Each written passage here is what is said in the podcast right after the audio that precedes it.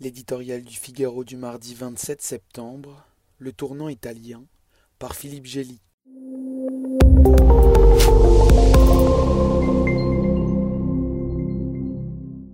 Jusqu'ici, l'homme fort de Hongrie, Viktor Orban, et le parti droit et justice au pouvoir en Pologne ne représentaient que des nuisances minoritaires et marginales dans l'UE.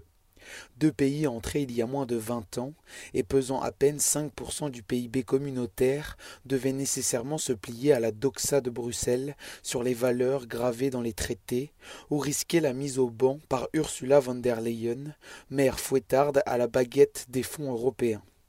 L'irruption de Giorgia Meloni à la tête de l'Italie pays fondateur et troisième économie de l'Union, annonce un bouleversement profond des rapports de force.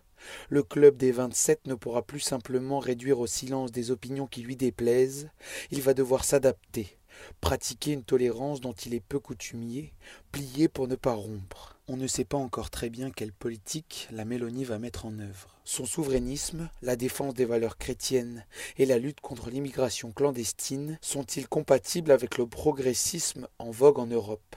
La première présidente du Conseil italien saura-t-elle, à l'inverse d'autres populistes, se montrer respectueuse de la démocratie, du pluralisme politique, de l'indépendance de la justice et des médias? Immigration, avortement, droits des minorités, relations avec la Russie, les points de conflit potentiels sont nombreux.